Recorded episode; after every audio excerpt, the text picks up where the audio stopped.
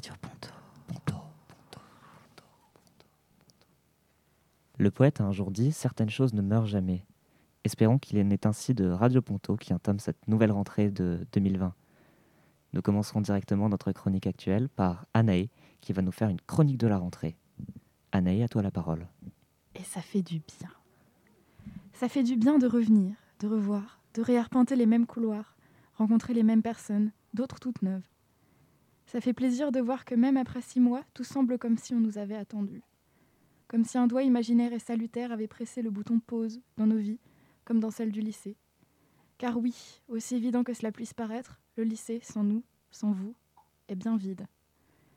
Alors ça fait du bien de le remplir à nouveau de nos cris, de nos voix râleuses et de nos pas fatigués. Les gens ont changé pendant cette parenthèse confinée. Ils ont beaucoup changé, mais sont toujours les mêmes. Ils sont comme la dernière mise à jour de leur personne, enfin la plus récente, mais pas la dernière à vrai dire. Il est très plaisant de se dire que dans dix ans, je me rappellerai ou pas que j'ai connu ces gens, quand je les recroiserai ou pas, suivant le cours de ma route, au hasard d'un détour. Ou alors c'était écrit. C'était écrit que je devais revoir cette personne. Pourtant, à l'heure actuelle, elle est assise trois chaises devant moi et je ne suis pas sûre de savoir écrire son prénom correctement. Je n'arrive pas à imaginer son profil gauche. Je ne vois souvent que le droit. Et pourtant, il est écrit qu'elle sera la plus importante personne dans mon monde, le temps d'un instant ou plus, dans dix ans. Ou alors je ne crois pas à cette théorie du destin. Pourtant, les personnes que j'aime, je veux croire que ce n'est pas grâce au hasard que je les ai dans ma vie. Que j'y crois ou pas, au hasard ou au destin, je sais que ça fait du bien qu'ils soient là. Ce que j'aime, que j'estime, ou que je connais moins mais qui me donne le sourire, la motivation, le bonheur de faire.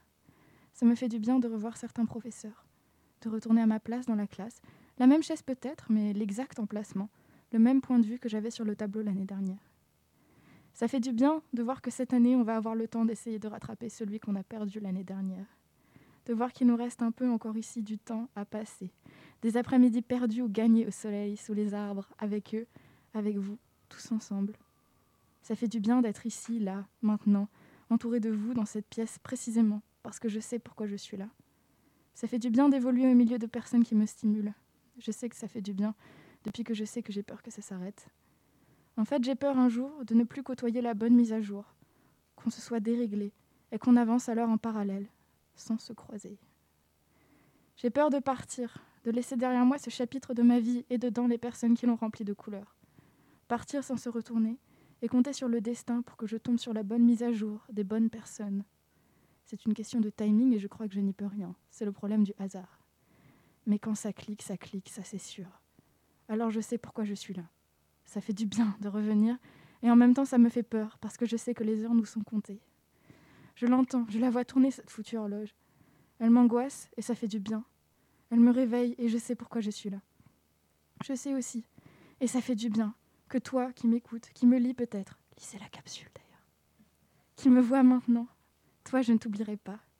Peu importe la mise à jour, je sais que le contact de ma voix sur ton oreille, je ne l'oublierai pas. Puisqu'il a lieu, pour moi, il est éternel, dans toutes les dimensions. Et je sais pourquoi je suis là. Je sais pourquoi je suis là et ça fait du bien. Je suis là parce que j'ai peur et ça fait du bien. Comme je me répète quand j'ai peur, doute, doute, mais aime. Alors je sais pourquoi je suis là. Waouh, merci beaucoup Anne. En tout cas, je pense qu'on est tous d'accord pour se dire ici que ça fait du bien d'entendre ta voix à nouveau sur Radio Ponto. Et, euh, et ton si bel agencement des mots. D'ailleurs, peut-être un jour passeras-tu dans la prochaine chronique qui est une chronique littéraire de Mathilde, qui va nous parler du livre La ville sans vent de Éléonore Deuilpoix. Bonjour à tous. On se retrouve aujourd'hui pour parler du premier volet d'un diptyque, La ville sans vent, écrit par Éléonore de Villepoix et publié chez Hachette Jeunesse.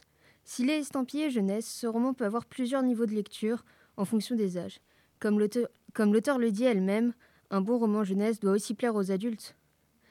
La ville sans vent est donc le premier roman d'Éléonore de Villepoix une jeune adulte qui enfant dévorait des, romans d'aventure et commençait déjà à écrire ses propres histoires. Son personnage d'Arca lui vient d'ailleurs de cette période. Celui de l'Astyanax a été inspiré par ses études en philosophie et en politique.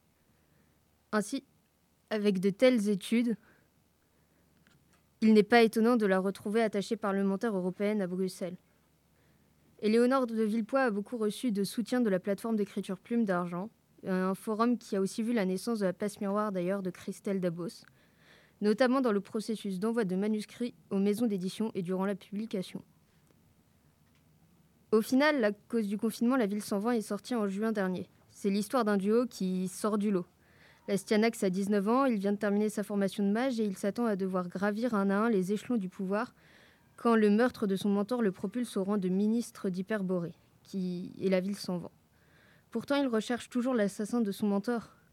Arca, quant à elle, est une jeune guerrière qui débarque dans cette ville, toute nouvelle pour elle, parce qu'elle est à la recherche de son père. Par d'heureux hasards et des coups du sort, ils vont être amenés à se rencontrer et devoir s'entraider pour déjouer les complots d'Hyperborée. Ce livre est particulièrement bien écrit, surtout quand on sait qu'au départ il s'adresse à la jeunesse. Le côté jeunesse du livre fait qu'on a une intrigue rebondissante avec beaucoup d'action, mais en même temps, grâce au personnage de Astyanax, on a aussi accès à des intrigues politiques très intéressantes. Ça donne d'ailleurs beaucoup plus de profondeur et de réalisme à la ville sans vent. D'autant plus que les descriptions sont bien fournies, sans être lourdes. L'univers est riche et étonnant. Les personnages, quant à eux, sont hauts en couleur. Un des points positifs, c'est le nombre de références aux différentes cultures qu'on peut s'amuser à chercher et trouver. Par exemple, le grand dirigeant, d'Hyperborée s'appelle le Basileus, ou encore le meilleur ami du héros s'appelle Pétrocle, qu'on peut relier à Patrocle, le plus proche ami d'Achille. Je vais maintenant vous lire un court extrait du livre qui est le moment où Arca découvre la ville sans vent. Au loin se dressait Hyperborée, dont le dôme surgissait de la neige comme une gigantesque bulle dorée. Si Arca n'avait pas été affamée, elle aurait pu passer des heures à contempler la ville. Derrière la, surface transparente où se reflétaient les nuages, une multitude de tours rondes, plus hautes les unes que les autres, frôlaient par endroits la paroi intérieure du dôme. Du vert, du bleu, de l'ocre, du rose, cette débauche de couleurs semblait irréelle au milieu des nuances grises de la lande, du ciel et de la montagne. C'est pour l'intelligence de ce texte et la richesse de l'univers d'Éléonore de Villepoix que je vous recommande de lire La ville sans vent, avec une suite à paraître en octobre. D'ici là, je vous souhaite à tous et à toutes de très belles lectures. Merci beaucoup Mathilde. D'ailleurs, c'est une recommandation qui ne tombe pas dans l'oreille d'un sourd, puisque j'imagine que plus d'un lecteur euh, enthousiasmé par ta lecture euh, n'hésiteront pas plusieurs auditeurs enthousiasmés par ta lecture n'hésiteront pas à faire un détour euh, par l'univers d'Éléonore de Villepoix. Et c'est ainsi d'ailleurs que se conclut notre première session de Radio Ponto de cette euh, rentrée 2020-2021. Nous espérons qu'elle vous a plu. Et d'ailleurs, euh, si elle vous a plu, si elle vous a inspiré, n'hésitez pas à faire un tour par la salle du CDI la semaine prochaine et peut-être participer à notre prochaine session ou voir comment ça se passe. Nous vous remercions de votre écoute. À la semaine prochaine.